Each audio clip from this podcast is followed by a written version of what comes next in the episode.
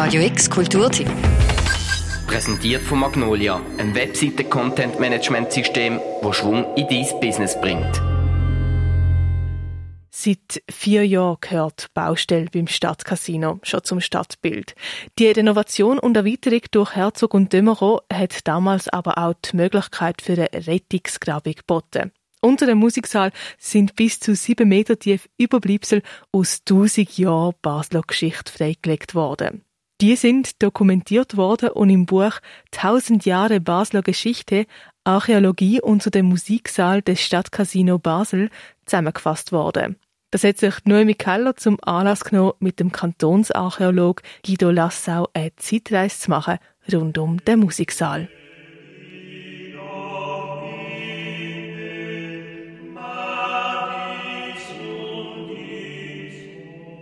Basel im 11. Jahrhundert. Ein bisschen versetzt zum heutigen Musiksaal. Ungefähr dort, wo die heutige Barfüßerkirche ist, hat es eine kleine Ansiedlung, gerade am Rand, innerhalb der ersten Stadtmauern. Die sogenannte Burkhardsche Stadtmauer ist gegen das Ende vom 11. Jahrhundert gebaut worden. Das war der Bischof Burkhard, der die erste Stadtmauer gebaut hat.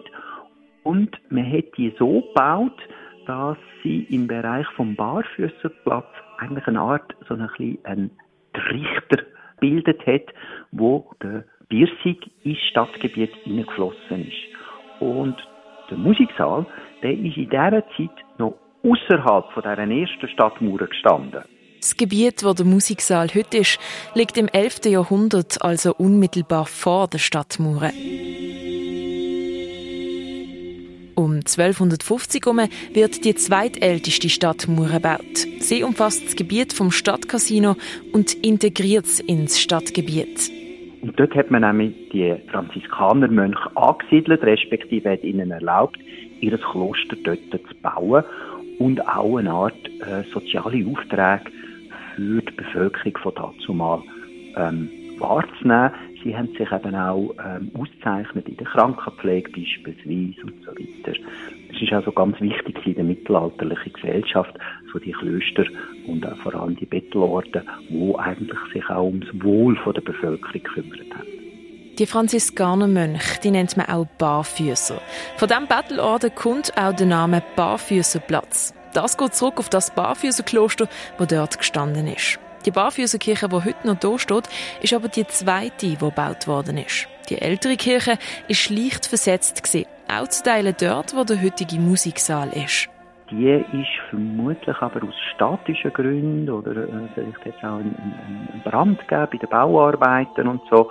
Da hat man sie an und für sich dann relativ schnell, nachdem man sie angefangen hat bauen, versetzen an den heutigen Ort, wo jetzt die große Barfüßerkille steht. Im Inneren vom Kreuzgang im Kreuzgarten hat man eigentlich gemeint, dass dort auch die Barfüßermönche beerdigt worden sind. Aber dem ist nicht so gesehen. Wo sich die Ära vom Kloster langsam am Ende zuneigt, fängt man an, die Leute zu beerdigen. Beerdigt werden aber nicht die Angehörigen vom Kloster, sondern die Leute von außerhalb, die sich quasi einkaufen, um an diesem besonderen Ort die ewige Ruhe finden. Und dann haben die Mönche auch immer wieder äh, für sie betet und so weiter. Das ist ganz wichtig, das Totengedenken. Und das haben dann die Mönche auch quasi als Einnahmequellen entdeckt. Also sie haben natürlich dadurch auch Geld können einnehmen. Und das ist so quasi in diesen Jahrzehnten vor der Reformation an diesem Ort passiert. Die Reformation macht aus dem Kloster eine Almose, eine Einrichtung für die Randständigen der Gesellschaft, samt einer geschlossenen Abteilung der Irrenanstalt. 300 Jahre lang gibt es das Almose und in dem Zentrum spielt auch der Friedhof eine wichtige Rolle. Nicht nur werden die Leute einzeln bestattet, es gibt auch Massengräber mit bis zu sieben Leuten drinnen. Fundstücke bei den Toten, wie zum Beispiel eine Goldmünze, ein spanischer Escudo, zeigen, dass die Toten aus dem frühen 16. Jahrhundert und dem 17. Jahrhundert stammen. Und man weiss, in dieser Zeit hat es Pestepidemien in Basel.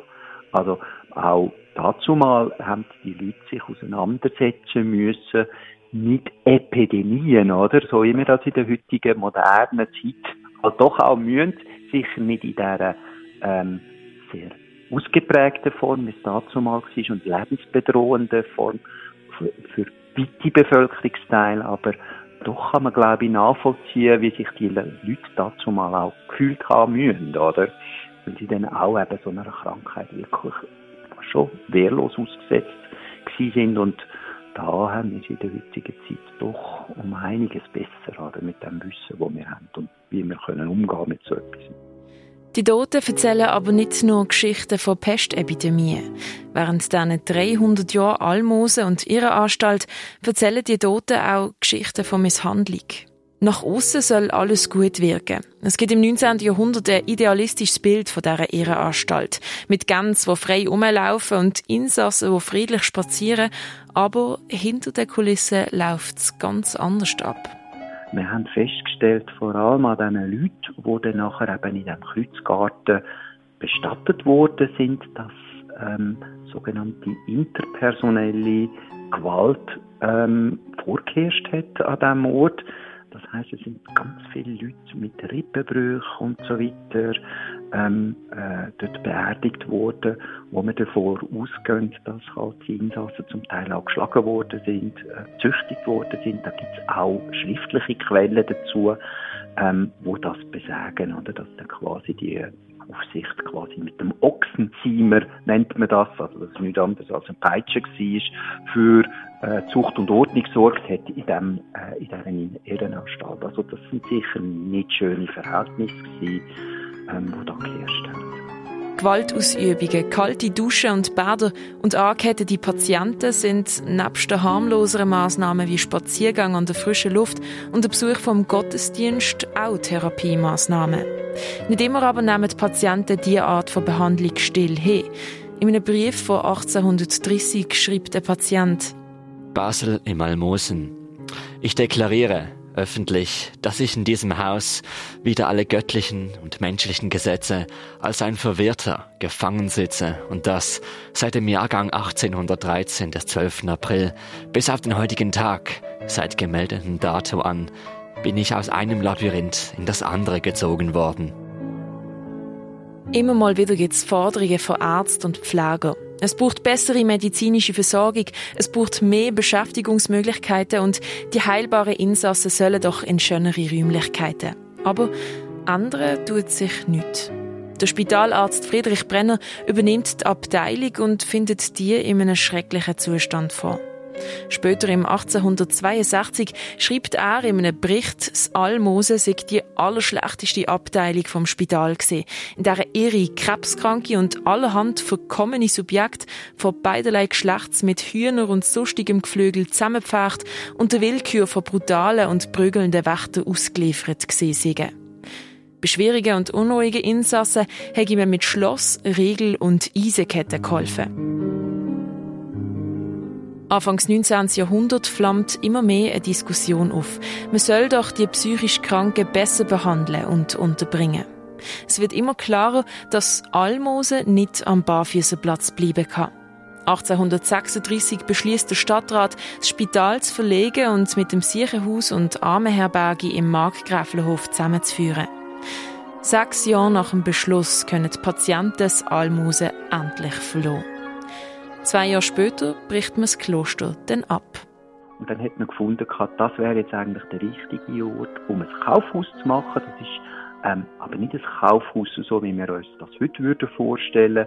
Kaufhaus hat man darunter verstanden, dass man dort Waren zum Verzollen eingelagert hat. Aber es ist ja dann die Eidgenossenschaft auch, oder der Bundesstaat, also der Bund, äh, gegründet worden in dieser Zeit und Dadurch ist die Zollstation als Kaufhaus relativ schnell obsolet geworden. Man hat es eben nicht mehr gebraucht. Und ähm, auch das hat man dann ganz schnell abgerissen. 1874 wird das Kaufhaus auch schon wieder abgebrochen und der Bau vom Musiksaal fängt an. Angelehnt an, den, an das Kaufhaus hat man schon das alte Stadtcasino gehabt. Also dort, wo jetzt heute das Stadtcasino ist, also gerade angrenzend am Barfüßer Platz, das Gebäude aus den 1940er Jahren. Ähm, an diesem Ort ist eigentlich der Vorgänger gestanden vom Stadtcasino seit ungefähr 18, im, im frühen 19. Jahrhundert. Und Daran angrenzend hat man dann den Musiksaal errichtet, quasi auf dem Abbruchschutt von dem sogenannten Kaufhaus. Der Musiksaal erlebt vieles. Konzert von herausragender akustischer Qualität, aber auch Ball, Ausstellungen, Vorträge, Bankett, sogar Sportveranstaltungen und auch der erste Zionistenkongress 1897. Und auf den Zionistenkongress geht dann eigentlich auch die Gründung von Israel schlussendlich zurück. Also auch für die Weltgeschichte ein ganz besonderer Ort. Der Musiksaal ist wie auch die Kunsthalle und das Theater vom Johann Jakob Stehling konzipiert worden und hat die Kulturmeile am Steinenberg vervollständigt. Vom Gebiet, wo nicht einmal innerhalb der Stadtmauern gelegen ist, zu einer Kulturmeile. Das Fleckchen Erde, wo der Musiksaal drauf steht, hat vieles erlebt. Und bald ist es wieder so weit, dass im Musiksaal wieder Kulturstadt Baugerüst auf dem Programm steht. Im August eröffnet der Musiksaal wieder. Wenn du detaillierter in der Vergangenheit graben möchtest, das Buch Tausend Jahre Basler Geschichte, Archäologie unter dem Musiksaal des Stadtcasino Basel ist letzten Monat beim Christoph Median Verlag erschienen. Die auf Zeitreise mitgenommen hat Noemi Keller zusammen mit dem Kantonsarchäolog Guido Lassau. Radio X Kulturtipp. Jeden Tag mehr. Kontrast. Präsentiert von Magnolia, einem Webseiten-Content-Management-System, das Schwung in dein Business bringt.